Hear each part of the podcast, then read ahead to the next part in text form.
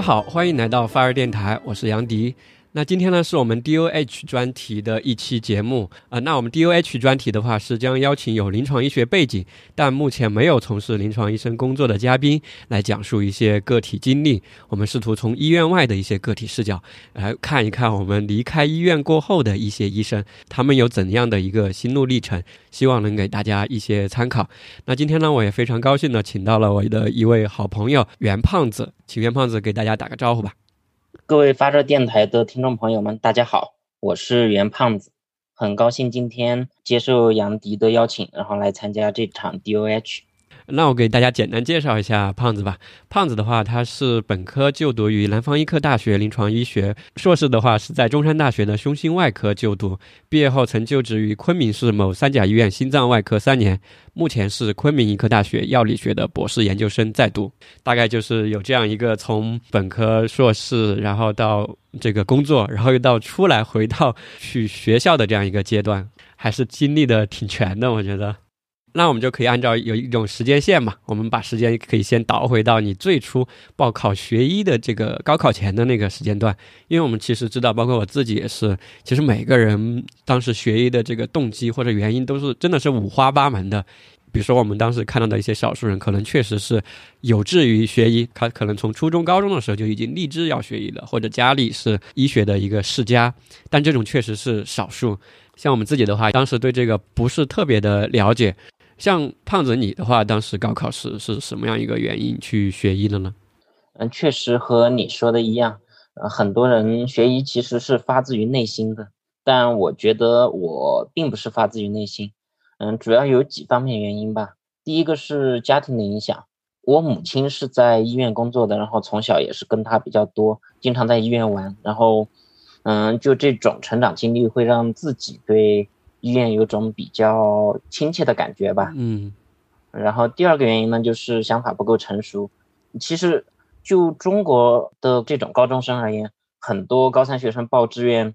都是比较想当然吧。我当时也是这个状态，嗯，然后回想起当时报高考志愿自己的状态，觉得是报什么专业都 OK 的，嗯。第三个原因就是。嗯，那个时候也了解到医生收入还是比较好，然后社会地位也比较高，然后总体来说就是只看到了医生光鲜的一面，但是并没有去深刻的去了解，然后当医生可能会面临到的问题是不是自己所喜欢的，然后就是这种稀里糊涂的一个嗯原因，然后就高考报了医。嗯，对，我觉得这个可能是大部分人的一个状态嘛，就是说，其实考试的时候，对这种不同的职业也好，其实不只是医生吧，对吧？我们也不是说只是针对医生，就是说，可能针对不同的专业，比如说医生啊、教师啊，甚至科学家呀，对吧？小时候我们很多人都想过当科学家，但是什么是科学家，可能现在自己都还没搞清楚。对，其实很多时候对他们是一个刻板的一个印象，就医生就九死扶伤，教师就是辛勤的园丁啊，类似这样的一些很片面。面的一个刻板印象吧，但其实真正的这些职业，它背后所经历的一些东西，或者所要去付出的一些东西，其实你平时是接触不到的，对吧？就看不到的。虽然就算像你这样，你说你从小都在医院里玩，或者经常在那儿跑来跑去的，可能对医院的各种消毒水啊、各种房间啊、病人啊、医生白大褂。可能回想起来的都有这样的一些印象，但其实就算你每天都泡在那个环境里，其实你根本也不知道里面这些人他的呃所思所想也好，或者他真正的一个工作状态吧，究竟是什么样的，其实你是不知道的。嗯，是的。但是像你刚刚你提到你家里你母亲在医院工作嘛，就是说按理说你报考的时候，他是可以给到你很真实的这种医院的一个工作状态嘛？这个当时他是给了你，然后你没有在意吗？还是说他就是只说了一些这种社会地位高啊、比较稳定啊、收入高啊，就是这一方面的一个信息呢？其实这种也是和自己想法不够成熟有一定关系吧。当时我母亲是，嗯，对于这方面还是给了我一些建议的，也跟我说医生的好处在什么地方，然后不好的地方。嗯，就那种可能会面临一些什么样的问题，但是自己并没有去很深入的去思考，所以说造成了学了医，然后出来当了医生，最后又跑出来折腾了转行。刚刚你说那个思考，其实我觉得也不完完全怪你吧。其实当时你你没法思考，因为你思考要基于素材或者经验嘛。看到别人的也好，或者你自己的经验也好，你没有素材啊，你想其实都是一个怎么说呢？凭自己的一个想象吧，或者合理化的一些推测，对吧？在那儿想，但是对，可能有人当时也，我记得有人跟我们说，就是说，哎，可能会比较累呀，学习压力很大呀，对吧？类似的，其实你觉得这有什么？这不很正常嘛，对吧？就每行每业不都这样的嘛？所以说，高考时学医，就是你说的这几个原因，我觉得还是挺代表很多人报考时的一些原因的。那等于说，你高考时的学医嘛，然后学了五年过后，然后又考研嘛，然后比较想问的就是。当时你选择了心脏外科这样一个专业嘛？因为心外科我们知道，其实还是在我的认识中啊，觉得它还是技术难度比较高，或者成就感比较高吧。很多这种，比如说他心脏不行了，或者我们所谓的躺着进来，然后可以站着出去，这个我觉得成就感是很强的。就是当时你为什么选择了心外科这样一个专业呢？其实考研的时候，我考虑了两个专业，一个是神经外科，一个是心外科。这两个专业呢，都还是有个共性，就是像你刚才所说的那种，病人是，嗯，躺着进来，站着出去的，嗯，基本都是在死神手里面抢病人嘛，对，然后就会觉得这种工作，一个是很有挑战，然后工作也比较酷，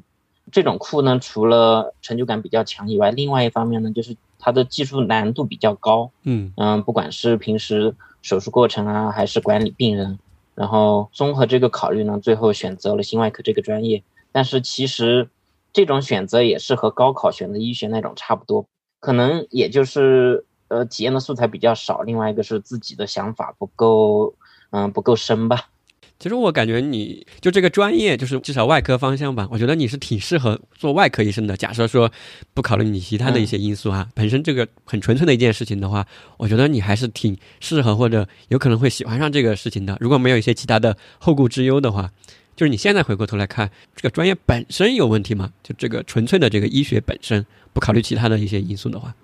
不考虑其他因素，我觉得医学本身是肯定是没问题的。嗯，我觉得更多的一个因素就是，嗯，看人，其实，嗯，人是一个个体吧，人和这种。嗯，从事的专业也是一个讲究缘分的事情嘛。嗯，如果是人和这种专业有缘分的话，其实是一个很好的搭配的，就有点像谈恋爱那种感觉了。嗯嗯嗯，对，其实很多时候我们去做一个工作的时候，其实做之前，其实很多时候确实对它是不了解的。很多时候我们什么时候对这个专业了解呢？其实就是真正去做了过后，去实践过后，在做的过程中才慢慢了解到，哦，原来这个专业是这个意思，或者说它的内容是这个，或者说以前我其实很多都想的怎么说呢，比较片面吧。其实慢慢慢慢才去理解了这个专业或者医生这份工作这两个字吧，究竟代表着什么。然后相信本期的话，听众可能最感兴趣的还是你进入到医院过后，然后个人的一个思考吧。然后最后还是比较有勇气吧，我觉得还是离开了公立医院，然后出来的一个心路历程。那下面的话，我们就进入到这个部分了吧，来看看你进入医院工作过后，大概经历了一些什么样的心路历程。刚刚也提到，你进入医院是在一家三甲医院的心脏外科工作，对吧？然后你，那你正式工作过后，和你当时，比如说见习实习也好，你读研究生的时候也好，你刚刚说的可能想的不是很清楚。但现在的话，你是独立的走上了这样一个工作岗位，可以独立的去管理病人嘛？你觉得正式工作过后和当时你在学校的时候有什么样的一些区别吗？整个人的状态上，其实这种区别和大部分临床医生的那种体会差不多吧。嗯，首先就是这种责任感要更强烈了，因为嗯，管理一个病人，然后最后他是康复还是病情恶化，其实和自己嗯关系还是比较密切的。嗯嗯，要对他负责。嗯，对。当时我在学医之前，我母亲跟我说的一句话就是：患者放心的把生命交到你手里面，你就必须要对他负起这个责任。所以说，嗯，就当医生之后，这种责任感还是需要很强烈的。嗯，就比如说那种有时候晚上凌晨一两点了，然后你都已经在家里睡觉了，然后突然一个电话过来，你管的病人不好，然后马上就要打个车赶回医院这种。嗯嗯，对，这种时刻，相信是没有任何犹豫的，因为比如说我们自己。假设我们自己是病人，当我躺在病床上的时候，那我肯定希望管我的医生是刚刚你提到的你这样的一个态度，这种责任感，我觉得是医生的一个基本的素养吧，对吧？如果没有这种责任感，其实很多后面的一些对患者的这种治疗呀、安慰、帮助上，其实都会有很大的一些欠缺吧。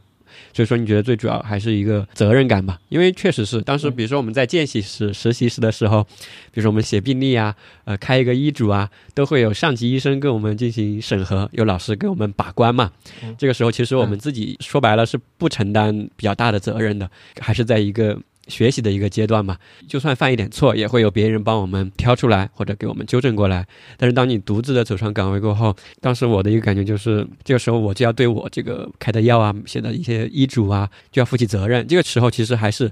更会调动出我们自己的一个积极性吧，去学啊、去看书啊，然后再应用到临床上来啊。我觉得这个都是每一个医生都必须会经历的一个心理阶段吧。其他呢？第二个部分基本就是工作量吧，嗯，见习实习的时候，其实看自己积极一点呢，工作量就会大一些。然后，嗯，稍微想偷偷懒呢，就是可以摸鱼划水。但是，嗯，自己真正工作之后，这种工作是由不得你的。嗯，病人说来就来，可能吃饭吃到一半，然后病人刷就不好，然后你就跑过去。嗯，这种工作呢，不管是在临床啊、科研，或者是带教这些。其实工作量都是成倍的增加的，就你刚才说的那种，你责任大了之后，你工作需要做得更细致，这个是一方面。嗯，另外一方面呢，就是嗯，管床可能两个实习同学要管五张病床，但是你自己工作呢，你自己要就要管十几张病床的，所以说工作量是有一个明显的增加的吧。对，其实刚刚你说的这个工作量，我觉得一个最主要的一个原因，其实医生很多时候我们都觉得在医院里的医生他就是一个医生嘛，临床工作很忙。其实，在这种医院的，特别是。三甲医院或者甚至是教学医院的这样的医生，其实他是一个多重的身份、多重的角色。像刚刚你说的，其实这些医生他既是医生，在临床上治病救人，然后另外他还是一个老师，他同时是具有教师资格证的。特别是教学医院的哈，他要给来学校的这些同学吧进行带教，还要去他所属的这个附属的高校进行教学，这是老师。还有一个身份就是科学家，因为医生晋升的话有这个论文发表的这个压力嘛，所以说他还要做实验，无论是临床的也好，基础的也好，还要做科学家去写论文、发表论文。医教研嘛，有个就是申请这种申请科研项目啊，这些其实压力也蛮大的。是的，是的，是的，所以说是多重的一个身份，工作量加起来确实是很大，而且每一个身份里面，就像刚刚你说的，因为对于患者的治疗或者说这个临床自己水平的一个精进吧，其实这个是无止境的，就像你练武功一样，其实如果你真的想去把它弄好的话，其实你是可以。把所有时间都花进去的，都投入进去的，就说其实你投入多少时间都不为过，而且在临床上也很多时候，就像刚刚你说的，特别是你们外科嘛，有很多这些突发的一些情况可能会比较多，所以说确实是很考验人，综合素质特别高。我觉得就像一个。像一个特种部队的特种兵一样，对于心理和生理都需要有比较高的一个素质的一个要求吧。所以说，这个就是你工作后的一些体会吧。从责任上来说，更加大了。另外就是工作量的一些变化。那可以跟听众们介绍一下，就是说你，比如在医院或者工作的一个生活中吧，在里面你可能也经历过很多，无论是跟医生、同事、老师或者一些患者也好，有没有一些对你影响或者触动比较大的一些？事情呢，或者故事呢？这种故事肯定有的。先说医生这方面吧。医生这方面对我影响很大的一个人是我的那个硕士生导师。嗯嗯，我导师呢，他是那种已经六十多岁了，其实是医院返聘的，也是一个心外科医生，这种比较资深的，是个心外科医生专家。对，他是那种我导师这个人也是挺佩服的。他那种本科是赣南医学院。然后硕士是南昌大学，博士是巴黎大学的，最后是考了欧洲的那种主任医师牌，最后引进回来的。嗯嗯，并且我觉得除了他这种专业背景厉害以外，他是一个很理想化的医生。嗯，这种理想化呢，表现在这种主要是对患者这方面吧。他对患者是特别的负责任的，只要他认为这种。从疾病的角度来说，有指针的病人，他就一定会收下来。所以说，他经常会收那种医院有个词叫那种所谓的烂病人，这种烂是打引号的哈，就是这种病人，嗯，就比如说很难处理，嗯，或者是棘手的这种，嗯，对，很棘手的，一个是疾病方面的棘手，或者另外一方面就是他的那种家庭很很乱或者是很穷这种病人，嗯，这种病人他一般都会收进来的。比如说，他就很喜欢收其他医生不要的，像什么。嗯感染艾滋病的这种还要给他开刀，嗯，或者是那种吸毒的病人，我印象最深就是我研二的时候，当时有个吸毒的病人毒瘾发了，凌晨两点多提着水果刀在睡病房里面到处走动，然后当时当时吓到我了，然后赶快叫了上级，然后又打电话把保保卫科的全叫过来，嗯他就很喜欢收这种病人，然后要不就是那种很难处理的，比如说心脏外科里面有个疾病叫化脓性心包炎，嗯这种病人的那种死亡率是非常非常高的。嗯还有像有个病人是那种感染性心内膜炎，同时合并了一个他有很严重的凝血功能障碍，这种病人你给他做手术的话，血根本止不住的。嗯，但是像这种病人，他都全收回来进行那种专业的治疗的。嗯所以说他对病人非常的负责。嗯，另外一方面呢，就是对自己的要求也是比较高。他当时都已经六十多了嘛，然后像遇到这种很病情很重的病人，他对我的要求就是晚上一定要通宵的守病人。有时候到比如说有这种重病人，他也是不回家，凌晨到个两三点、三四点，他还会来病房看一下病人的状态怎么样。嗯，所以说，我觉得我导师不管是从专业方面，还是从嗯现在所谓的医德方面，都是一个很理想化的医生的。嗯 然后这个是我的硕士生导师，他对我这种从医过程当中的影响是非常大的。其实就对病人的这种负责这方面，大部分医生都是这种状态的。因为，嗯嗯、可能在医生圈里面比较流行的一句话就是，最希望你活下来的永远是你的医生。嗯嗯嗯嗯，是是是，所以说，其实绝大部分医生对患者都是比较负责的，只是对，可能有些那种负责是在你看不见的地方而已了。但是我觉得医院生活中，嗯，大部分医生都还是很负责的。当然也有那种，嗯，一小撮不是那么好的吧，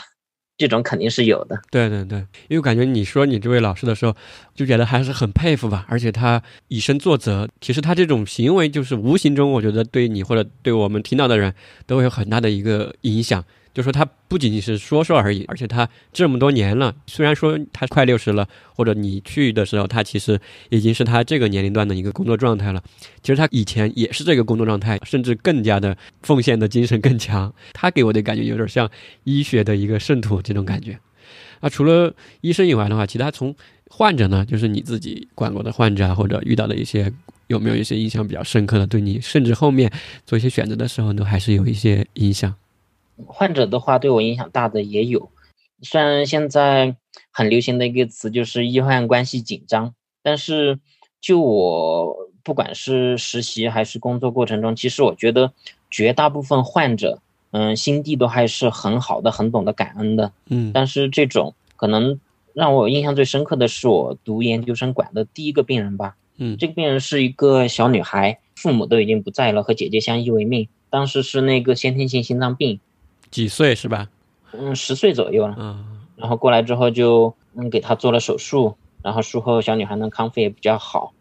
最让我感人的一点就是，她从出院到现在，然后差不多都已经六七年了嘛，到现在基本上每逢过节，小女孩的姐姐还是会给我发一些这种祝福的信息，表示感谢。嗯，所以说我觉得这种确实是可能相对比较个例一点，但是其实对于绝大部分患者而言，就只要你在从医的过程中用心的去治疗他，其实绝大部分的患者都是怀着一颗感恩的心，会感受到你对他的好的。对，因为其实医患关系，刚刚你说的紧张，其实只是因为一些个例，对吧？一些被报道出来，它被放大了嘛，不知道放大了多少倍，然后让大家去听到。其实，在临床工作中，我们日常其实碰到的大部分患者，百分之九十九点九的，其实都是比较正常的，正常的一个寻医问药嘛，来寻求一个帮助，来做手术，然后来想得到一个比较好的康复，跟医生的关系还是比较好的。这个肯定是临床的一个真实的一个状况。对，所以不管是医生对我的影响，还是患者对我的影响，对我触动的一个结论就是，既然要做医生，就要是要做一个嗯比较好的医生吧，就是刚才所提到的一个有责任感的医生。嗯嗯，我觉得这种才是做一个医生比较基本的东西吧。对，这其实是医生的一个基本的原则吧。这个其实你并不是一个什么高要求。那像你刚刚说的，其实包括你医生对你的影响也好，这些真实的患者对你的感谢嘛，或者自己的一个成就感，就是你确实是真正的帮助到了他嘛，对吧？这个成就感应该还是很强的。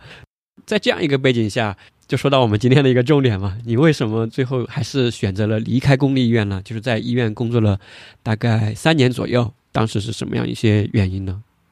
原因主要是，嗯，肯定有内因和外因嘛。我先来说内因这方面咯。嗯，我其实我自己在这种从医的过程中，我自己认为我对自己的要求还是比较高的吧。嗯，然后那种患者对我的认可度也还可以，包括上级上还有这种临床的护士对我认可度都还可以。嗯，但是就是从医的这种过程和我自己内心所需要的东西并不是相吻合的。这种是可能是我在读书之后，然后工作之后逐渐的去发现的一个问题。内因这方面呢，就是我会我自己是一个家庭观念比较重的人，我是认为这种可能家庭会比事业更更重要。但是你要做一个好医生的话，其实你要可能要把百分之七十甚至百分之八十的精力都要全部投入到医院的工作中，才能让自己做得更好一些的。嗯，我比较喜欢陪伴家庭的话。但是这种你更多的精力投入到医院过程中，这种疲乏感其实是很强烈的。然后当你回到家中之后，可能就会有一些负面的情绪，然后就会不自然而然的这种带回到家中。一个是陪伴家庭少，另外一个是可能会造成家庭的这种氛围不是很好吧。这个是第一个原因。就是你的家人或者伴侣其实都能够感受到刚你说的这种情绪。然后第二部分就是我比较喜欢那种更自由一点的生活吧。这种自由呢，就是，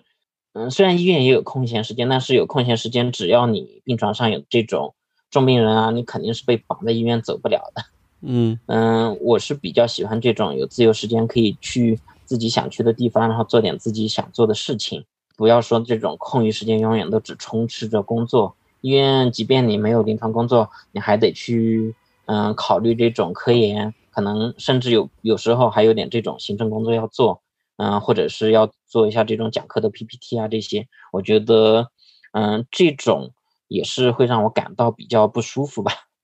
然后第三个原因就是，刚才你也提到，其实从医过程中，很多医生在这种嗯很繁重的工作中走下去的一个原因，就是他工作会有个很强烈的成就感，但是。嗯，虽然我把病人治好，对我而言，虽然我把病人治好，但是我并不会从这种过程中体验到一个成就感。这个问题我到现在还是不知道原因是什么样的，也不知道怎么解决。一点都没有吗？不可能吧？基本就是零，就是病人好了，我觉得。这是很正常的，好像也是麻木的。嗯，然后这种感觉让我感觉到在医院待的特别绝望。哦，有这样的一个感觉啊，就是说你，对，比如说刚刚那位你提到的这位患者的姐姐，她给你不停的发短信，其实你心里还是比较感动和感触。这种人之常情肯定是有的，对吧？你说的是在医疗工作中，比如说你做了手术啊，患者的一些出入院的时候给你的一些感谢啊、告别啊，或者什么这种，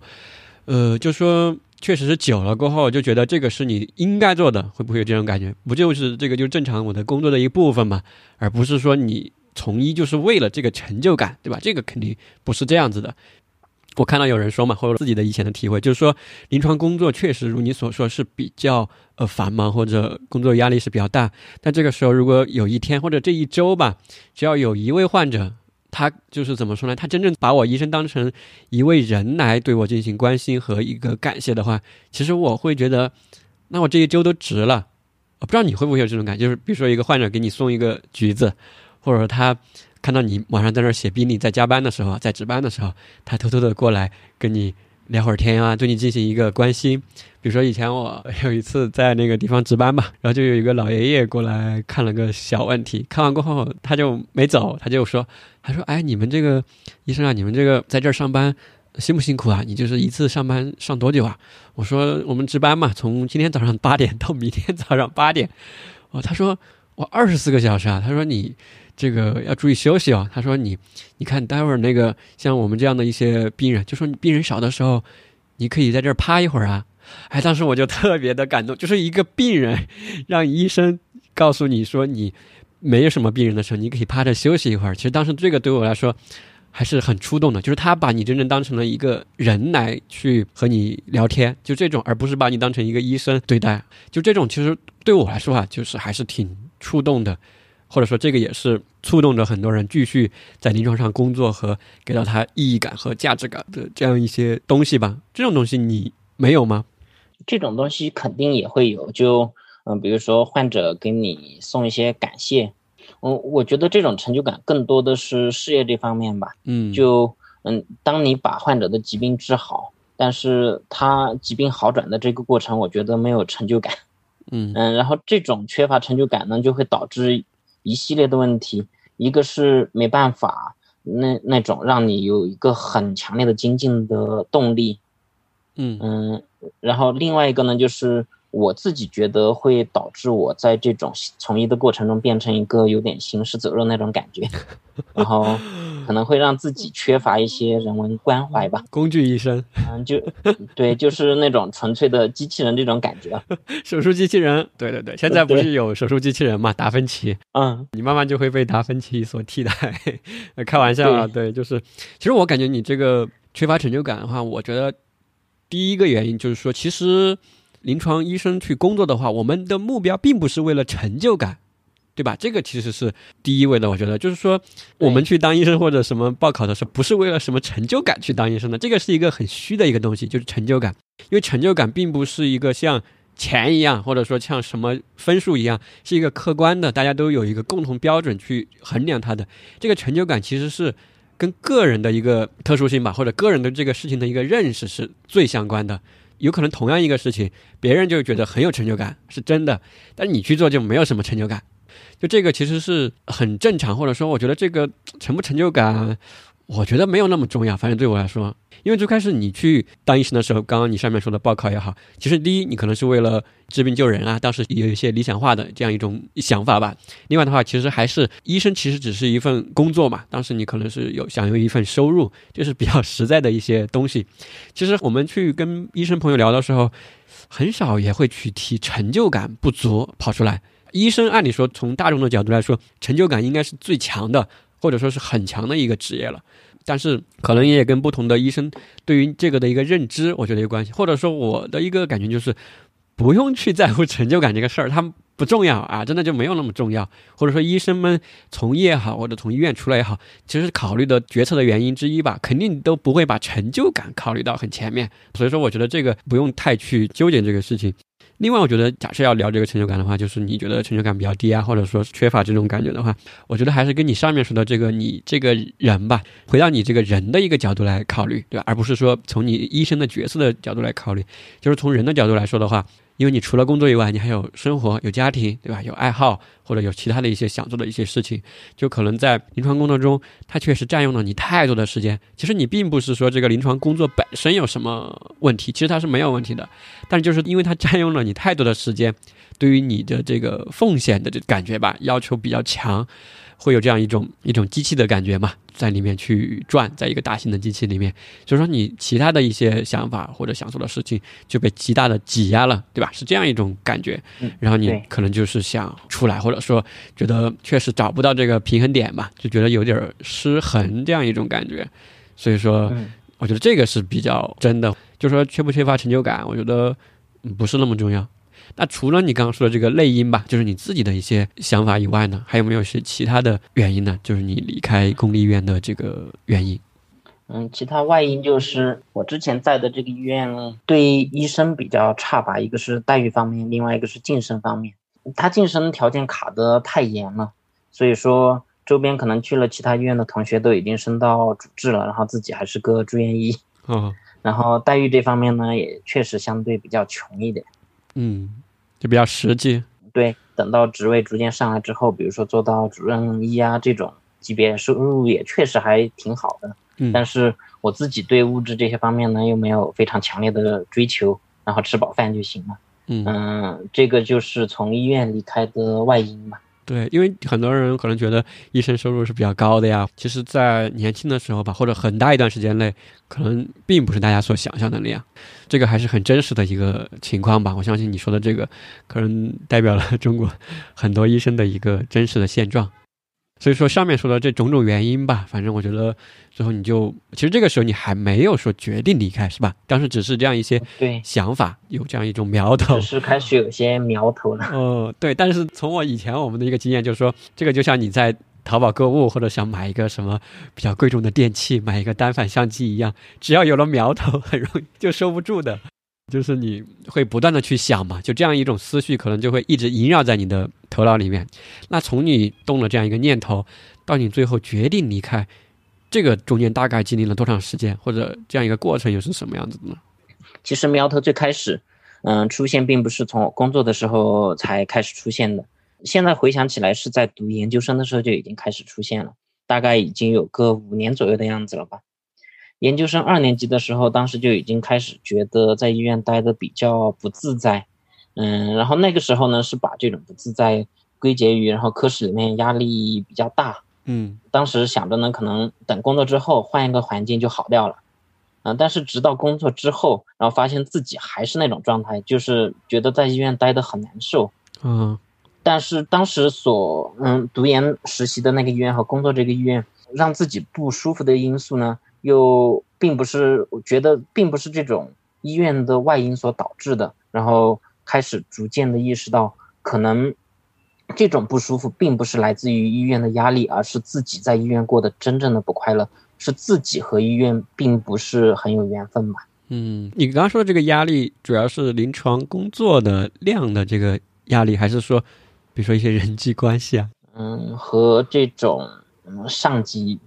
处的不是特别舒服吧。哦，明白。我感觉其实你最开始可能就是把自己当成一个医生在考虑这个问题，对吧？你可能就想的是，哎，医生的工作比较忙啊，呃，临床的医教研嘛，各种方面的一些压力啊，包括跟上级和同事、科室的一个工作氛围啊，考虑的都是医生的职业的这样的一些因素。但我感觉你的一个心路历程就是，其实你慢慢慢慢的从这样一个职业的这样一个叫什么一个标签吧，慢慢的回到了自己这个人，就是你自己，你自己这一个人，你自己独立的一个个体，来想你自己，哎，我自己是不是适合医院这样一个工作，或者我自己想要的是不是这个？就是你可能经历了这样一个过程，慢慢就发现哦，好像不是，就慢慢可能这种自己的那个想法，自己的一个主体性吧，就浮现出来了，对吧？以前可能是冰山一角，其实你下面 蕴含了一个巨大的你的一个自己的想法在底层，但是那个其实才是真正决定你后面的一些决策的一个原因吧，而不是表面上你在做什么工作呀，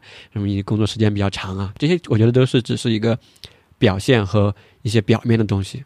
嗯，对，这种真实表现呢，其实我自己这个人呢，真的不是说去怕这种临床的工作很忙，嗯，对，有时候那种工作压力大，这种我觉得别人都已经很累了，我自己好像也没啥事儿，然后还是那种，嗯，精力还是挺充沛的。嗯然后其实读研究生呢，主要是这种，因为我当时我导师和科主任不太对付嘛，然后就是在医院受到这种，嗯，其他教授的一个打压会比较多，嗯，但是其实我工作这个医院呢，我上级对我是很好的，嗯但是嗯，这种转变之后，嗯，还是让自己觉得不舒服。嗯嗯嗯，刚刚已经说了嘛，你现在想的东西其实已经不是医院啊或者这个身份的一些事情了嘛，就现在你是真正回到了自己的来考虑，所以说无论你去中国的大部分医院，可能都会遇到这个问题。其实跟医院的工作和医生这份职业没有太大关系，因为确实我们看到大部分人正常的在做医生的这份工作和这个岗位上嘛，这些其实都是没有太大问题的，没有太大的像你出现的这样一个冲突。那你就是想要离开的这个念头，到决定离开过程中，你又怎么来就是做出了这样一个决定呢？就最后下了这样一个决心，因为这个我觉得还是需要很大的一个勇气吧。很多人就会说，啊，你学了这么多年，八年、十年，最后离开好可惜呀、或者说什么你不做医生做什么呢？会有很多这样的一些声音出现。嗯，所以说我觉得你去做出这样一个决定，肯定也是需要很慎重的，或者说会做很多这样的一些工作和准备。当时大概经历了一个什么样的一个过程来做这样一个离开的决定呢？嗯，当时有苗头之后呢，就嗯去嗯开始思考自己到底适不适合做医生。嗯，其实这种思考呢，嗯，最简单的就是去找别人借鉴一下他们的经验。嗯，就比如说我最开始就找杨迪聊的，因为你是从那种医学院毕业出来之后，也没进医院，然后找你聊了一下。杨迪给我的建议呢，就是要去嗯了解一下自己的核心价值观是什么样的，然后去嗯遵从一些嗯一下这种自己的内心。好多年前了吧？这个应该都啊对，好两年前了吧？啊，两年前是是是有印象有印象。另外一个人呢，就是我大学的那个本科的一个室友。他也是和我一样一起在中大读的研究生，但是毕业之后呢，他也没去医院，他是去了一个这种科研公司，然后找他聊了之后，他主要还是外因这方面吧，他是不太想在医院做这种，嗯，很繁重的工作，然后他觉得去这种公司科研公司可能自己的这种支配的时间更多，然后收入也更好一些，嗯，然后另外一个呢，就是和我。嗯，一起长大的一个好朋友也聊了一下，他不是医疗行业的，但是我和他聊呢，主要是从他这边学习了一下，他一直在企业工作嘛，然后从他这边学到了，嗯，在企业工作的话要怎么去做自己的这种职业规划，嗯。嗯，其实这种职业规划对于很多医生而言都是很空白的一样东西，因为对于绝大部分医生而言，可能你进了这个医院就一直会工作到退休的，但是在企业这种情况和医院确实还是很不一样的。会需要做自己的职业规划，然后以保证自己的这种能力一直在提升。那个时候还没有找到自己需要的到底是什么，嗯，但是可能还是有一点怀疑和犹豫，就说也不确定自己拿不拿得准，对吧？这个决定，因为这个成本还是很高，确实是。然后找原因，第二部分呢，就是做做这种心理这方面的测试吧。嗯，心理学上有个很出名的叫那种职业测试，然后当时做了这个，然后。其实那个时候他给出的一个最强烈的建议就是这种，嗯，科研或者是教学这方面的。嗯，其实这种方向性已经很明确了。这么然后另外一个呢，就是当时，嗯，杨迪建议我做了一个那种去寻找核心价值观的事情，要不你给介绍一下？我觉得还蛮有意思的。对对对，因为当时好多年前我自己离开医院的时候，也是其实经历了你这样一个心路历程嘛。但是我离开的一个原因，其实有一个原因啊，就是说可能没有你这么强烈，就是医生的什么工作感或者一些负面的一些感受吧。其实我对于在做医生，我是没有什么负面的，我觉得它是很有价值的一个事情。但是呢，我慢慢慢慢的感觉到，好像不完全是我想要的。但是我那个时候也不知道自己要做什么或者想做什么，这个是。比较模糊或者完全没有什么具体的方向，但是我只是知道，哎，可能医院这个做临床医生岗位这个事情，哎，可能不是。我可以说哪些不是，但是什么是或者什么是值得去做的，那个时候我其实很模糊，确实是真的是很迷茫。然后我也是当时就像无头的苍蝇一样嘛，就去网上找各种信息、各种资料。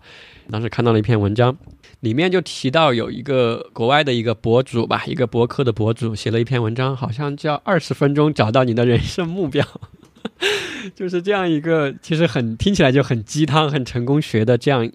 一篇文章吧。但是它里面的内涵其实是不错的，就是它里面就提到了一个自己的一个小测试，可以。快速的找到自己一个方向，我先直接跟大家说一下这个是怎么做吧。其实很简单，就是找一个夜深人静的时候，把你的手机、电脑什么与外界的通信全部断掉，留出两个小时的时间，然后把自己独自关在一个房间里面，然后拿一张 A4 纸，呃，一张白纸，然后这个时候你就在白纸的中间写上一句话，一个问题。这个问题就是说我这辈子活着是为了什么？啊，就写上这样一个问题，打上一个问号。这个时候，你就在那个纸的空白处就开始回答这个问题，就一直写。比如说，我活着是为了赚钱，为了帮助他人，为了这个环游世界，为了体验各种刺激的事情，为了吃遍天下的美食，然后类似这样的，反正就一直往下写，然后就一直写写写写写，然后写写写写到什么时候为止呢？原文的这个标准是写到你流泪为止，就是写到你哭了为止。这个当时我就听着，哇，这个什么鬼，就很玄乎嘛。但是那个写这篇文章那个人，就是另外一个人啊，他用了这个方法过后，就说，哎，这个很触动，就是确实很有用。你看起来挺搞笑的，但是你真正去用的时候，是可以达到这样一个情况的。当时我就实践了嘛，我就写写写写写，可能把第一面都写满了，然后就翻面又写，然后写了一个多小时吧。我说也没有流泪呀，就也没有什么达到他说那个标准嘛。然后这个时候，但是慢慢慢慢写，你就会发现你写的内容就会从一些比较具象的，什么吃遍天下美食啊、环游世界呀、爬珠穆朗玛峰啊，你就会从这些比较具体的事项，你会越写越抽象。最后的话，你就会慢慢抽象成一句比较抽象的一句，有点像价值观的这样一句话或者一个短语。那这个短语呢，可能对其他人来说。听着很平淡无奇，但是对于你自己来说，其中的每一个字都是你前面的不断的这个写的过程中去提炼出来的。比如当时我记得我写的最后，当时我可能也没有流泪和哭，但是还是有点触动了。就是当时我最后写的，可能就是说是，嗯，大概的啊，我自己想做的就是说，在不断的进行自我提升的同时，能够去帮助到一些有缘人。大概是这样一个模模糊糊的感觉。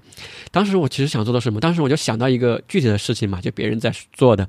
就是那个 TED，就 TED 嘛。哎，我觉得 TED 这个事情特别好。就这个事情吧，因为也是各个行业的一些大咖嘛，然后你自己也可以接触到这些行业大咖，我就想去组织这样的 TED，那我自己也可以接触到各个行业的一些人嘛，扩展自己的一些知识面呀，或者是有自己的一个提升啊。而在这个过程中做出来的这些内容，也帮助到了一些人嘛，对吧？一些特定领域的人，他就会来看这样特定的一些视频，相信对他们有些帮助。所以说，又通过这样一种方式，当时我就找到了这样一种模模糊糊的感觉。其实是这个测试吧，当然没有那么神，就是说，我就沿着这个方向出来，也慢慢去继续去找，慢慢慢的去。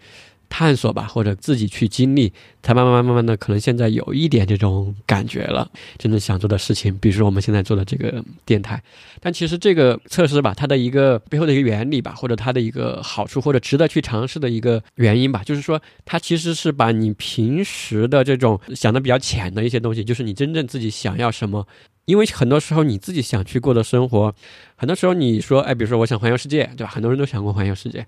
那这个东西是不是真正是你自己想要的呢？其实很多时候都不是的。就是很多人，就算他很有钱过后，他也不会去环游世界。我想说的，就是这种真正想要的东西里面，很多东西其实是社会想给你的，甚至是国家想让你去欲求的。这些东西不一定是你自己真正想要的本真的这样一个东西。还有的东西呢，可能是你周围的一个文化氛围啊，甚至是父母吧，他对你的一些希望。这些东西很多时候也不是你自己真正想要的。然后这个时候，你就是在刚刚我们写这个问题的一个过程中。就像一个擦一面镜子一样吧，把这些表面的东西真正擦干净过后，真正最后留下的，就像你照镜子一样嘛，最后才能照的才是你自己真实的本来的一个面目。这个时候，有可能那个东西是你以前没有想过的，或者是比较模糊的。这个时候，这个东西你一定要抓住那个本真的东西，在这个基础上去进一步的去探索。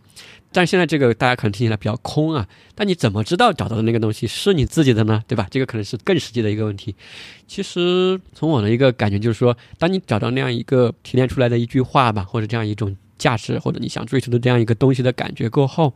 这个时候你其实是可以回过头来去看你以前所经历的一些事情，不一定是工作上的，就是你生活中的，或者说你以前的一些爱好也好，或者怎么样也好，你拿这个标准去看你以前的，你自己觉得有那样一些事情，你觉得那个事情哎很有价值，就是你还以后反复的还想回到那样的一个事情或者领域上去做一些事情，它跟钱可能没有直接的一个关系，但是你都愿意去。在那个行业上，或者在这个方向上去做一些工作，想去做那个事情，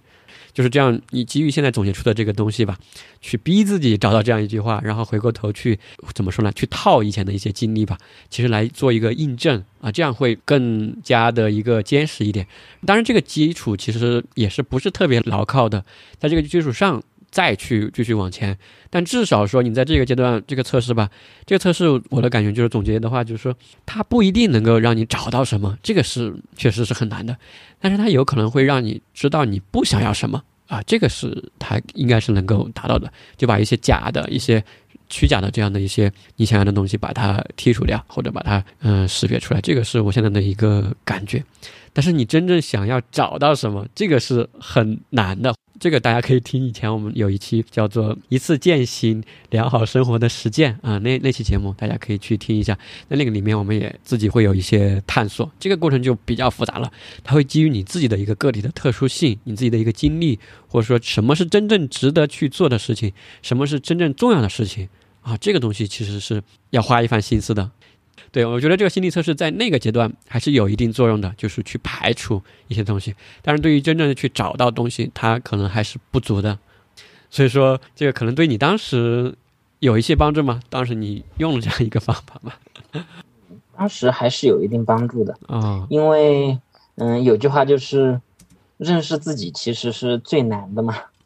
对对，其实可能除了嗯自己之外，可能包括其他那种有动过离开念头这些医生，其实在那个阶段就决定离开之前那个阶段，都是一个很迷茫的，然后一直是在寻找自己到底需要什么。这个就和你刚才所说的。大概有个方向之后，可能可以结合自己既往的一个经历，然后去看这个问题。当时我去思考的时候，也是做了这样一个事情吧。然后当时有对自己的既往做了一些回顾，然后也做了一些自我总结吧。回顾了自己的一生。我觉得，嗯，也不能说一生，嗯主要还是呃。局限于这种从高考以后吧。嗯嗯。因为我觉得，其实进入大学之前。嗯，很多东西是挺不成熟的，只能说有个大概的方向吧。嗯嗯嗯。然后回顾了一下自己呢，就觉得，嗯，我自己可能在工作这一块的兴趣是比较喜欢去探索一些未知的东西，然后并且提出一些解决方案。但是这种探索呢，可能更偏向于一个比较实验性质的吧，科研做实验的那种。科学家的那种，其实就是科研这一块。因为其实，在临床工作中，也是有你这个什么探索未知的问题、解决问题的，对吧？就是因为有的医生就会把每一个比较依赖的一些患者也好，他就把它当成一个谜题。有这样的医生的，因为他就等于去挑战这个谜题嘛。我就通过我的所学的东西，然后来把你这个问题解开，然后把你这个病治好，有一种智力上的快感。但是你说的这个是偏做实验的，去做这种科研的，并且这种实验呢。嗯，可能设计会比较符合自己喜欢自由这种感觉吧。因为有些实验设计你可以稍微的天马行空一点，但是治病的时候你是绝对不可以的。嗯嗯嗯。然后另外一个呢，就是我会比较除了自自己这种本专业以外，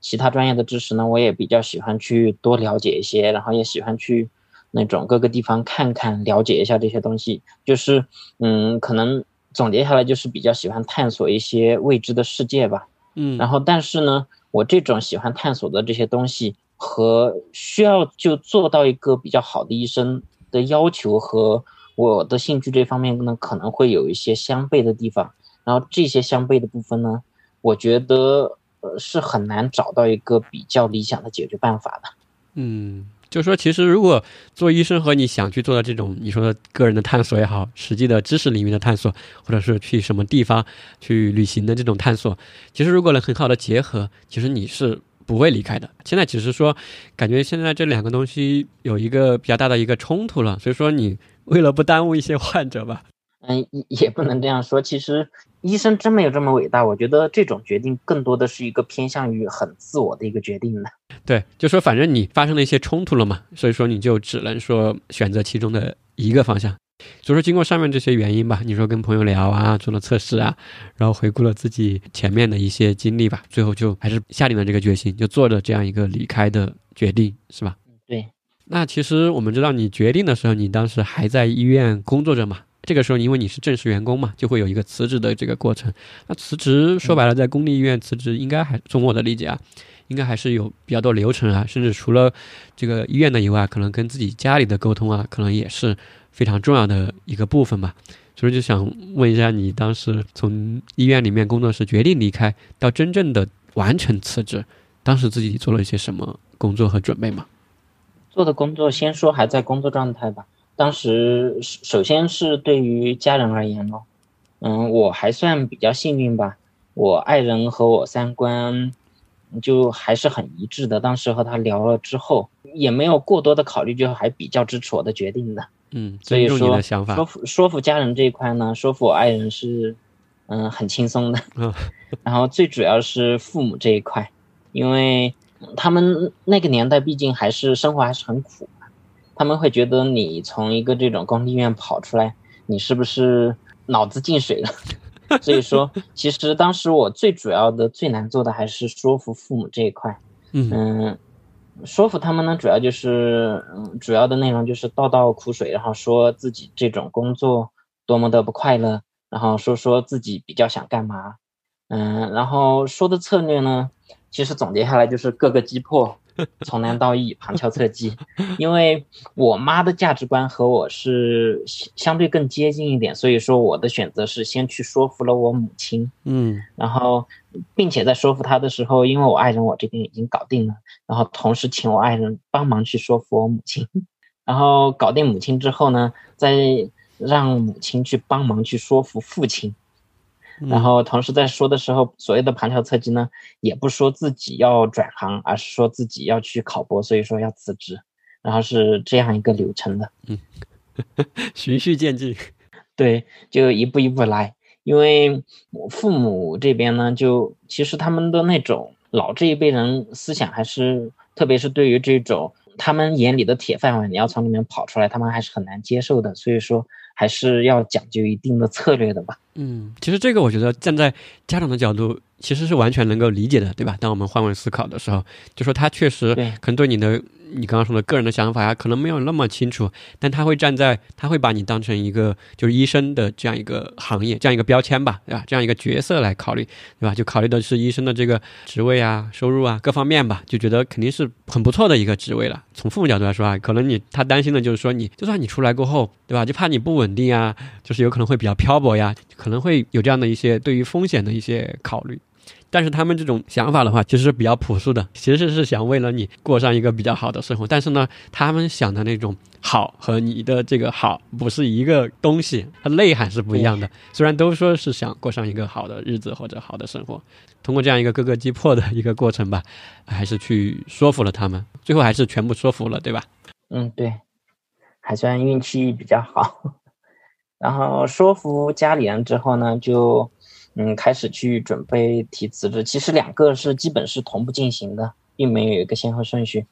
可能有些医院辞职还是比较方便的，但是，呃，我之前在这个医院呢，我当时咨询了我前一年提离职的一个同事，然后了解到其实医院的这种离职还是比较啰嗦的。他当时遇到的问题呢，就是他是考上博提的离职，然后提离职的时候遇到的问题呢，就是嗯，人事科。扣着他他的档案一直不放，呃，我我也是比较担心遇到同样的问题吧，然后我就去找了这种包括昆明和云南这边的一个嗯人事管理的一个规定，然后去了解了劳动法，嗯，然后并且请教了一些一个律师朋友，然后嗯通过这样一个流程去制定了一个方案。制定方案过程中呢，可能主要就会涉及到的一些问题，嗯，首先。遇到的问题呢，可能就是对于年轻医生，可能好多医院都会索要一个违约金。其实这种在劳动法里面是属于完全违法的一个行为的。如果真遇到这种情况，可以申请劳动仲裁的，然后是一分钱都不用付的。但是我之前在网上了解到的好多医生提离职之后，就傻乎乎的交了几万的违约金才走的，不止几万了，好多什么二十万、三十万的，挺多的。对，其实这种很多。嗯，很多医院它其实是完全违法的。然后，但是如果是比如说，嗯，你是急着要提档案去到下一个医院，这种可以先把违约金交了，然后让留好这种交的凭据，之后再去申请劳动仲裁。这种基本上申请完之后，这种劳动管理的机构是完全站向于职工这边的。这个我当时有了解是这样一个情况。嗯嗯嗯。嗯，然后另外一方面呢，就是嗯，担心医院不给我离职，然后我参考了之前那个同事，他的解决方案是在人力资源部当了两个礼拜的钉子户，他就每天早上上班的时候，他就去人家办公室里面杵着，然后就一直在那里不停的骚扰人家，就有点像我们医院遇到的医医闹那种感觉。哎呀，对。然后，然后最后把那个人事科那边的骚扰的 hold 不住了，然后最后给他签了字，把他放了。对，我觉得你说的这个挺真实的吧？因为其实，在外面的企业或者公司的话，离职是相对比较容易的，因为外面说实话流动性确实很大嘛。其实来一个走一个都很正常，但医院确实是流动性是比较小的。比如说你进去的时候，可能一个同事是你的同事，那他可能这一辈子都是你的同事。但是在外面的公司的时候，就是有可能你。这周对面坐的一个同事，下周就走了，或者说什么前两个月左边的一些同事全部换完了，都有可能。什么一个部门整个都没了，这都很正常。我就说一下外面的这种辞职的流程嘛，都是按照合同上来说的，我劳动法吧，都是提前一个月提起这个离职的申请嘛，然后给到我们用人单位一个招聘能够替代你这个岗位的下一个人的一个时间，预留一个月，然后这个时候他招到了过后，然后进行一个交接，其实就可以了。但在医院里面，可能也是像你说的吧，可能会遇到一些比较特殊的一些情况。反正就是最后还是通过这样一些方式吧。刚刚你说的其实也是只是一些算是小技巧吧，也不是说每个人或者每个这种医生都需要这样去做。嗯，也可能不同的医院会有不同吧。我希望的话。然后另外一个小技巧呢，就是嗯，因为当时嗯离职，担心医院也是给你设各种关卡嘛。然后离职的原因并没有说我是想转行或者什么的，因为这种其实事业单位涉及到这种问题，各种领导都会找你不停的做你的思想工作的。嗯，然后所以说我当时提离职的原因是因为家庭的原因，我并没有去说我的因素，我找的是一个很客观的因素。嗯嗯。嗯，然后这种在离职过程中遇到的阻力就小很多。当时领导就找我谈过两次话之后，就把字给我签，然后我就走掉了。嗯嗯嗯，其实就是说上面你说服了家人，医院也搞定了，然后已经签好字了。这个时候，那你准备做什么呢？就是刚刚你上面只是说到你可能想做科研嘛，你规划未来嘛，那究竟去什么地方做科研呢？就是你当时对未来的一个规划是什么样的呢？嗯嗯，其实嗯，在做了职业测试和对自己回顾的总结，我的方向嗯相对还是比较明确了吧，基本就是考虑在尽量往高校教师这个方向来走了，嗯，然后就是开始做嗯规划往高校教师走这个方向的一个计划了，嗯，就当时就已经定了是进入到高校啊，然后去从事老师。类似这样一个教学的一个方向和岗位去努力，应应该是教学科研。现在高校都是这种玩法。嗯，对，教学和科研，就这个方向当时就定下来了。我觉得也是挺好的吧，或或者很多人可能都想过这样一条道路。那这里就插一个简单的问题哈，就是你现在已经决定离开医院了吗？或者现在已经离开医院了？离开医院后悔过吗？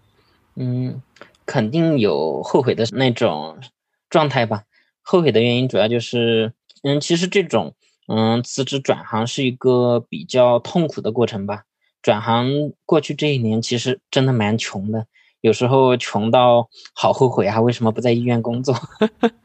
就说你辞职过后有一年大概时间是吧？是没有工作的，嗯，就是自己在外面准备考试啊这样一个过程。对，然后自己嗯经济来源基本就是去接一些这种嗯兼职啊，然后自己卖着点。做着点生意这种吧，嗯。嗯，虽然穷，但是嗯，转念一想，如果是自己还在医院这样坐着的话，其实会嗯，心里会嗯更难受，嗯，所以说遵从自己的内心的想法去做这个事情，其实还是蛮开心的，总体来说是并不后悔的，嗯。有一个自由的感觉，就像一个鸟从笼子里面飞出来的一样，广阔天地，啊，去飞，可能会有这样一种自由自在的感觉吧。至少在那个时期，所以说你现在已经确定了，就是回到高校嘛，去做这样一个教学和科研的工作。当时是怎么想到去高校去做科研和教学，而不是其他的一些公司呢？因为我们知道，虽然刚刚你已经提了你要去做科研嘛，做实验，但其实实验也不是说只有在高校里面能做嘛。现在很多的医药公司啊，一些外企啊，都有这样的一些科研的这个部门嘛。为什么当时没有想到去企业或者公司呢？而是去了高校？当时在这个职业的选择上做了些什么探索吗？其实我觉得医生转行的那种就业范围还是比较广阔的，嗯，就比如说像医药公司里面可以去做这种，嗯，销售或者是研发职位，或者是去保险公司，主要就是这种理赔啊这些，嗯，甚至你还可以再去考个司法证去做这种专门打医疗官司的律师，嗯嗯嗯，然后或者是去那种纯科研公司去做科研，甚至可以跑去做生意，其实玩法还是蛮多的。当时我也在那种。嗯，像那个是叫领英对吧？嗯，LinkedIn。嗯，对。然后还有像那种什么很多招聘啊，嗯，招聘会或者是招聘软件上我都投过简历啊。还有一些公司也去面试过，但是觉得并不是很适合自己吧。就比如说这种，嗯，科研公司对于一个硕士而言，你进去之后其实是给那种项目组的领导是纯打工的，你做的都是纯机械性质的工作的。嗯，然后就比如说那种，嗯，你进到一个保险公司是一个很行政性质的工作的，这些东西其实并不是我想要的东西。嗯嗯，然后对比下来呢，高校其实是嗯我内心比较想要的一个这种职业规划的方向吧。嗯。高校的话，它又有哪些比较吸引你的地方呢？或者说是能够让你的工作和生活找到那个平衡点吧？主要有些什么选择的原因呢？选高校原因呢，主要有几个方面吧。第一个方面是，其实这种进高校，我们都知道，现在很多高校博士学历是一个很硬性的，嗯，要求的。嗯，自己有个硕士学历的话呢，可以不让自己以往的这些学习过多的浪费。嗯，然后再接着往下走，往上走的话，其实这种断层不是很厉害。另外一个是高校这种教学科研岗呢，是还是一个很技术性的工作的。嗯，我并不是很喜欢那种阿谀奉承其他人的一个这种交际太多的这类性质的工作的吧。嗯，嗯，而是一个纯技术性的工作，可以让自己投入到里面的话，自己会更开心一点。嗯。嗯，然后第三个呢，就是高校呢会在工作这一块呢是比较自由的，就比如说科研这方面，我可以按照自己感兴趣的领域去，嗯，做这种探索，去设计实验，嗯，而不是像之前所谓的临床工作这一块，我治疗病人其实是每种疾病都是有个治疗规范的，你必须按照这种一二三。然后做什么检查，然后检查结果什么样，然后之后再去什么样的。但是这种实验虽然它也是有一个条理性的，但是这种嗯你在设计实验的过程中可以适当的加入一点点天马行空的想法。嗯，这个是第三部分吧。第四部分就是高校这种嗯时间支配比较自由了，除了我的本职工作以外，我可以有一些更多的时间去支配，然后去做自己业余爱好的事情。寒暑假。寒暑假对于科研岗可能，嗯，也是比较够呛的。如果是有这种转行想转行的听众的医生朋友，然后一定要先去了解你准备转行那个行业，不要稀里糊涂跑进去，然后发现又不合适，也挺 也挺麻烦的。嗯，像高校这种科研岗呢，其实寒暑假是真是没有的。然后，并且高校的科研压力不见得会比临床的工作压力小。嗯嗯嗯，对，所以说，其实你选的这个原因，并不是说他。轻松，我感觉你并不是一个追求轻松、安逸、享乐这样一个人，其实还是想做一些有价值的事情嘛，或者自己真正结合自己的一个兴趣爱好吧，或者自己的一些想要的东西，来去做这样一个工作，比较纯粹的、比较偏技术性的这样一个工作岗位。但其实很多人就觉得高校啊，这个高校老师寒暑假轻松，其实并不是这样的。就是至少说，对于你说的这种教学科研岗来说。其实还是要付出这个挺多的心血或者什么东西在里面，但只是说这个工作和临床相比的话，可能工作的时长上不见得真的是轻松了很多。但是就是你是比较可以自己按照自己的一个实验规划和项目课题的一个进度吧，来自己去把控它和做到一些自由的一个调控吧，可能把控感会强一点，而不是像在临床工作上，因为我会觉得在临床医院工作，你还是相对是被动的在那儿。等病人来嘛，其实你并不是说像急诊科一样冲出去救病人，其实你是等着，你也不知道今天来挂你的号这五十个患者是什么样的人，反正你该你上班，你那儿坐着就等着他们来，你并不是说一个主动这种所谓的赤脚医生去外面行游天下，然后看到病人就去救他啊，不是说主动去找病人的这种比较主动和去自由安排自己行医时间的这样一个医生。所以说，你最后就基于上面的这些原因吧，我觉得挺适合你的哈，就是结合你上面的种种原因，选择了高校的这样一个教学科研的岗位和工作。那最开始介绍的时候也提到，你现在是药理学的博士研究生在读嘛？当时为什么选择了药理学呢？一个也是，嗯，和临床结合比较紧密吧。然后这种呢，专业跨度相对，嗯，比如说跨区域这种。嗯，很基础的一个研究，可能跨度会相对小一点。嗯嗯，然后之前的知识呢也能用上一部分，上手难度相对低一点。另外一个就是也是去筛选了蛮多的导师，然后嗯，发现药理学这个导师呢和他的科研方向还是比较适合自己的。嗯，就专业方向上还是基于你之前的一个积累吧，就反正不想在这个基础上有太大的一个。跨越和这种断层需要有一定的结合度，还有很重要的，就刚刚提到的导师嘛，其实选择跟着谁，就跟着他的这个老师，其实是很重要的。他是什么样一个一个人吧，或者说他的一些研究的课题啊或者方向，其实还是特别重要的。那当时你说到你就是定了去高校的这个目标过后嘛，当时自己准备考博，然后当时做了一些什么样的一些准备呢？就是准备考博和进高校这条路上。其实应该是先决定了进高校，才决定考博这个事情吧。嗯嗯，并不是说考博之后才考虑进高校的。是，嗯，因为现在基本上高校对学历要求肯定都是博士起步的，嗯所以说考博是必须的。像考博这种东西，因为现在网上资料也蛮多的，这里也就并且每个专业那种还是有挺大区别的，所以说这种我觉得各位听众去网上找资料就行了。都考博了，大家的这个嗯找资料能力你放心吧，就医学生我们 找资料能力是很强的。对，这个地方大家就八仙过海了，对吧？各显神通就可以了。另外一个呢，就是决定了工作的目标，所以说在读博过程中呢，重点的还是要培养自己的一个科研能力吧。然后之后博士毕业之后呢，现在进高校也比较难，到时候再看情况是不是需要做一个博后了。这种就是进高校之前的一些要走的路吧。然后另外一个呢，就是辞职之后肯定是比较穷了，所以说也是准备了一些兼职的经济来源。比如说给一些网站写写文章啊，然后自己做着点生意啊，就大概这个样子吧。是，然后另外一个也是确实挺幸运的，家里还比较支持吧。明白，那就是今天的话也跟胖子我们聊了挺多啊，就是回溯了你最开始 这个为什么学医，然后到临床工作嘛，然后结果工作三年过后，还是回到了自己从医生的这个角色这个标签吧，回到自己人的一个角度来去考虑，来去重新调整这样自己的一个方向。我们就像开船一样嘛，开到了一个方向过后，后来发现好像不是想去那个终点，那最后现在我们就从终点 A 可能调到 B，做了一个方向的调整，但是我们并不是说一个一百八十度的掉头，我们可能是稍微有一个调整，去到另外的一个方向，走上了另外一条这个高效的一条路线嘛。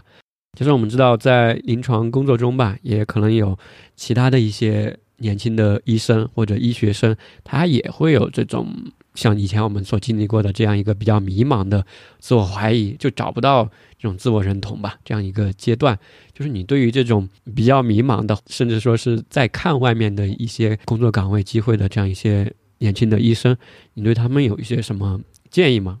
总体来说，我我先说个大基调了。其实我觉得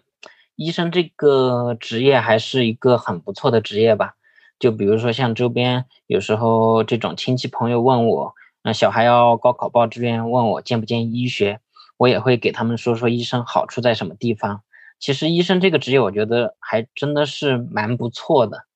但是更重要的是要去考虑医生这个职业到底适不适合自己。所以说，嗯，最重要的是一定要深入去了解自己。嗯，虽然这个很难，并且了解的过程是很痛苦的，啊，但是我觉得这点真的是，嗯，就是你做决定的那把钥匙吧。一定要遵从自己内心的想法。如果是，嗯，真的不合适呢，嗯，下定决心离开。嗯，其实这样，从我的角度来说，还是一个挺挺开心的事情吧。嗯但是做这种离开的话，也还是要兼顾一个物质的基础。我以前在医院工作的有个同事，我就知道他是很不适合做医生的，然后他自己也是很想离开这种医院，但是因为家庭条件不是特别理想吧，嗯导致他还是得必须工作下去。嗯，所以所以这一点，从我这个角度来说，我是比较幸运的吧。嗯然后，然后第二个部分呢，就是，嗯，像医生这种职业呢，可能真的很多人就是我从二十几岁进入到这个医院开始工作，我可能一直会工作到六十几岁退休。很多医生在职业规划这一块真的是比较空白的吧，嗯、不和那种在企业工作这些一样的。所以说，我觉得可以多向这种其他行业的朋友去多了解一点这些行业的相关信息，然后去学习一下职业规划这种事情。然后这种是在决定就有这种苗头之后去了解一下，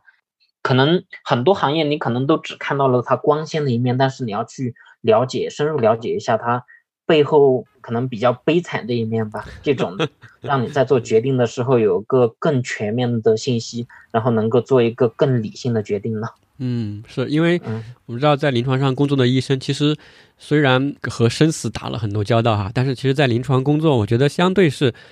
比较纯粹的一个工作。所以说，刚刚说的，我觉得也是挺同意的，就是可以向外面的一些行业吧，去真正的去了解他们实际在干什么，或者说在经历着什么，而不是说像最开始报专业的那样，就是凭一个一个名字或者一些人的只言片语吧，去做出这样一个选择，就是还是要去。深入的了解，究竟你想去的那家公司也好，你想去的那个学校也好，那个教研室也好，究竟他们里面的这些工作人员嘛，究竟是怎么样的一种生存和工作的状态？对，而不是那种想当然的去搞一下。是是是，因为这个选择还是比较慎重吧，或者说成本还是比较高。其他呢？然后最后一点就是做决定一定要谨慎吧。因为，嗯，可能就比如说，你从只是从在医院里面从临床转到行政，你再会之后后悔了，想再回临床，可能相对还简单一点。但是对于很多医生，可能你从医院跳出来进到，比如说公司啊，或者是去做了律律师之后，你想再回医院，这种难度是很大的。我之前在网上看到一个人他分享的一个经历。就是他是从那种省级的一个三甲医院离职的，然后离职一年之后他后悔了，他回去找工作发现很难找到那种合适工作，最后去了一个社区医院。所以说，这种你一旦做了决定之后想再回去，这种成本和难度真的是很大的。做决定之前一定要谨慎的。嗯。其实从医院出来说白了是相对容易的，对吧？但是你如果再想回去的话，肯定是比较难了啊，有各种方面吧，收入上的，呃，职位上的，或者医院它有没有这个招聘的空缺的岗位吧。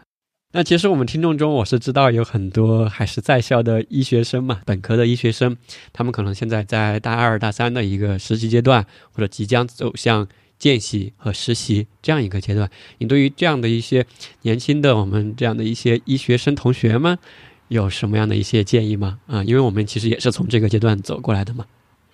其实我觉得医学生和医生这种传承还是联系吧，还是很紧密的。嗯嗯，主要建议呢，也就和那种给年轻医生的差不多。嗯，就是了解自己，然后多了解一下其他行业的这种信息。然后做决定也是要谨慎的，嗯。然后另外一条呢，因为这种，嗯，医学生还处于一个学习阶段嘛，其实我觉得在做决定，嗯，之前有一个很好的契机，就是那种临床实习，嗯，临床实习都是一年时间，这一年实习，嗯，实习时间呢是，嗯，体会这种临床一线医生一个很好的机会的，所以说实习的时候就认真实习，然后。在实习的过程中呢，去看一看自己这种医生这个职业到底适不适合自己。嗯，如果是觉得不太适合呢，然后去看一下是什么问题导致的不适合，然后这个问题能不能得到一个合理的解决方案，然后呃，就通过这样一个过程去看看自己决定是走向医生还是离开医生这样一个行业吧。对，挺实际的，就是说，反正我们在校学习的时候、实习的时候嘛，该真正的实习还是真的实，其实那个还是挺宝贵的一个阶段，因为那个相当于是我们第一次从学校里面、从书本上学到的这些知识，去临床上接触这样一些。真实的一些患者，对吧？其实最开始我们实习或者工作时碰到的一些患者，其实会给我们留下很深的印象，或者其实对于我们自己来说，也是怎么说呢？会有很大的一个影响吧。那个才是真正的你从理论结合实践嘛，来看自己适不适合。刚刚你说的，另外就是自己在其中有可能会找到自己这个价值的所在。行，那我们今天的话就和胖子啊，我们一起聊了挺多，其中的话可能有一些是胖子他个人的一些心路历程吧，可能大家不一定是完全和你一样的，但是可能有一些基本的对于这个岗位也好，或者说对自己想过的一些问题也好，可能也会大家想过共同的一些问题，希望吧能够为大家一些参考和帮助。那其实我们最后的话就回到我们这个 D O H 这个专题的利益上来说嘛，当时我们做。这个专题其实也是想给到一些年轻的医生这样不同的就是临床医学背景吧，不同的一些发展方向或者职业规划的一些选择，其实是有这样的一些很多可能性的，而且都是具有可行性的，就看你自己是不是真正。想去那个方向，或者有没有自己想清楚？因为我们就回到医生这两个字来说的话，其实医生就是怎么说呢？治病救人也好，帮助人也好，其实这个是奋斗在或者说工作在一线的，直接接触患者的这样的一个医生之上嘛。那其实像你也好，或者其他的一些同学也好，其实他出来过后，如果没有在临床医院工作，但是很多时候他们从事的也是医药相关行业的。这样的一些事情，我就想说的是，其实他们也是从一些更背后，或者说并不是一线的，可能是二线、三线或者更基础的一些工作岗位上，在做着这样一些医药行业的事情。最终，比如说制药也好，去做一些科普的事情也好，或者像你，比如说做一些教学的事情也好，去培养一些新的呃临床的医学生也好，其实我觉得这些都是。在某种程度上，最后都会落到一些具体的得了这个病的患者身上去，最后都会对患者形成一种帮助吧，无论是药品上的，或者是知识上的。嗯，我觉得最后其实还是做的是一个医生的工作。我想说的是，所以那种我离职这一年，我觉得别人问我挺多的一个问题就是，嗯，你这种你辞职之后，你嗯之前学的嗯这些知识都浪费了你。会不会觉得可惜？嗯，但我觉得这种，其实真的这些东西都没有浪费，因为人的这种组成并不是说，嗯，是因为一些某些特殊的节点构成的，它是既往的很多经历组成的。嗯，既往学医的这些经历，还有从医的经历，其实是给我带来了蛮多财富的。也正是这些这种经历，才构成了我现在的这种价值观吧。并且我虽然转行。也就像你刚才说的，可能在之后的二线、三线，其实也还是在帮助到病人的。对对对，我相信其实大部分医生都是有这种，你可以说理想主义的一面，或者说情怀的这一面吧。因为医生还是比较 实用主义的，就是还是想做这种比较有价值的一些事情吧，而不想去做一些虚头巴脑的一些事情。那我们就总结一下的话，就其实本期就是你从一个医生的身份嘛，走到了一个个人来想这样的一个问题的一个过程。其实可能有一个问题，我们在这一期其实无法很好的去涵盖，就是说你怎么知道你想找的这个方向是不是你真正想要的这个方向，对吧？这个可能是大家。很迷茫的，或者这个是可能是更关键的一个问题。但这个问题，其实这个东西，每一个人你可以把自己想象成一棵树，啊，就像一棵树一样。其实树它有不同的分支嘛，你可以往不同的方向去长、去生长。那其实你这个人，你往哪个方向去长的话，其实最主要的，我觉得是要有这个根，就是有这个根基啊。如果你没有这个根和根基的话，其实你是飘着的，或者像蒲公英一样，或者说怎么样，很容易就被。拔起来了，或者被引诱到其他地方去了，就是有可能，哎，哪个地方工资高，或者是什么地方又比较轻松，你可能就去了，这个就变成了一个动力因的一个世界，就是哪里有压迫你就跑了，哪里有什么东西在吸引你就去了，这个其实就有点奇怪啊，这个其实就很容易就跑来跑去的，你就会反复的跳来跳去的，这个也是我们看到的一些情况，但最主要的其实是你要找到自己的这个根，这个根基，你这个根要往下去。扎吧，这样的话才能够定得住。这个时候有了根过后，其实有两个好处吧。简单来说，第一个就是你对自己做的这个事情比较认可的，就是你可以回到你的那个根上去认可这个事情，而不会说老是反复怀疑这个事情有没有价值啊什么之类的啊，这是一个方面。第二个就是说，因为这个根其实怎么说呢？它不只是说。完全从个人的一个角度来考虑，他还是要从你自己所处的这个我们所说的国家吧，或者这个社会，或者一些这种真正有价值的一些事情，一些真正有重要的事情，我觉得这样来进行一个结合，你才能找到自己的这个根，要不然就很飘啊，我觉得会很飘吧，还会。不断的陷入这样一个迷茫的这样一种可以说是恶性循环之中去吧，但是怎么去找到这个根，这个也是一个比较大的问题。这个我可以贯穿在我们这个 D O H 这个专题系列中，大家从不同的人的这个角度中去感受，因为这个根只有你自己才能找得到，我们是无法告诉你你的根是长在哪里的。如果是我们告诉你的，那这个就不是你的根，很有可能就不是你的根。这根必须是你自己从自己身上长出来的啊！这个只有你自己才能找得出来，真的是只有自己才找得出来。因为每个人的个体都是不一样的，每个人的经历也是不一样的。对对对，你只有基于你当时的一个家庭，或者你所在的一个行业或氛围吧，或者甚至说你所在的城市，去找到这样一个呃结合点，去找到这个真正重要的或者觉得有价值的事情吧，去做。那行，那我们本期节目的话就和胖子聊到这里，后面的话我们有机会我们可以来聊更多的一些呃话题。那希望本期节目对大家有一些帮助。那感谢大家的收听，再见，大家再见。